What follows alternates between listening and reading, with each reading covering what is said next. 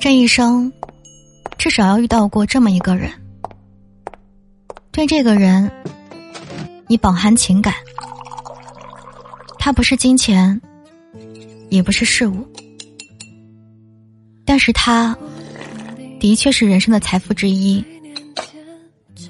他让你变成更好的自己。如果没有，你也比别人多了一些只属于你的记忆。而这段记忆里，他在，你也在。这也许就是恋爱的意义。